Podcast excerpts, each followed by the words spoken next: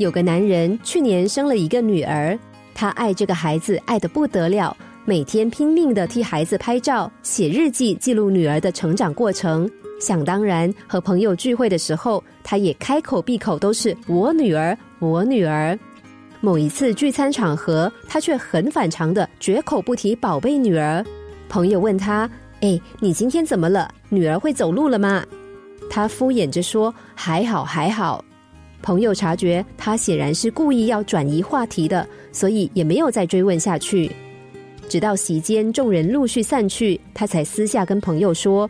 你知道为什么我今天不提孩子吗？因为在座的某某女士，我跟她并不熟，但我听说她的孩子几年前在一场车祸意外中过世了。我不想提孩子，是不希望她想到儿子伤心。朋友并不知道这段过往，明白之后才恍然大悟，觉得这个男人真是个体贴入微的人。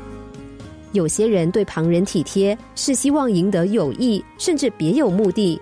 这个男人和那位女士并不熟识，他的体贴是选择不说，那女士永远不会有机会发现，当然也不会因此感谢他，但他还是默默的做了。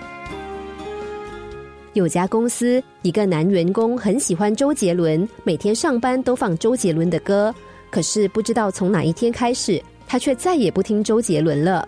同事问他为什么，他说。办公室的另一位女同事也跟我一样喜欢周杰伦，周杰伦的歌啊，还是她跟男朋友的定情歌曲。可是她最近跟男朋友分手了。有一天，我一如往常的听周杰伦的歌，发现他在座位上偷偷擦眼泪。我没有问他，但我再也不放了。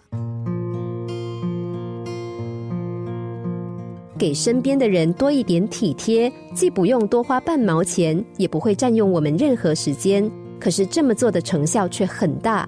体贴可以有效的避免别人伤心，而细微的体贴是人性中最美丽的部分。体贴出于一颗同理心，虽然看不到、摸不着，却有着最实质的效果。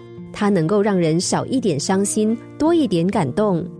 与其期待别人对我们付出体贴，不如自己先学着体贴旁人。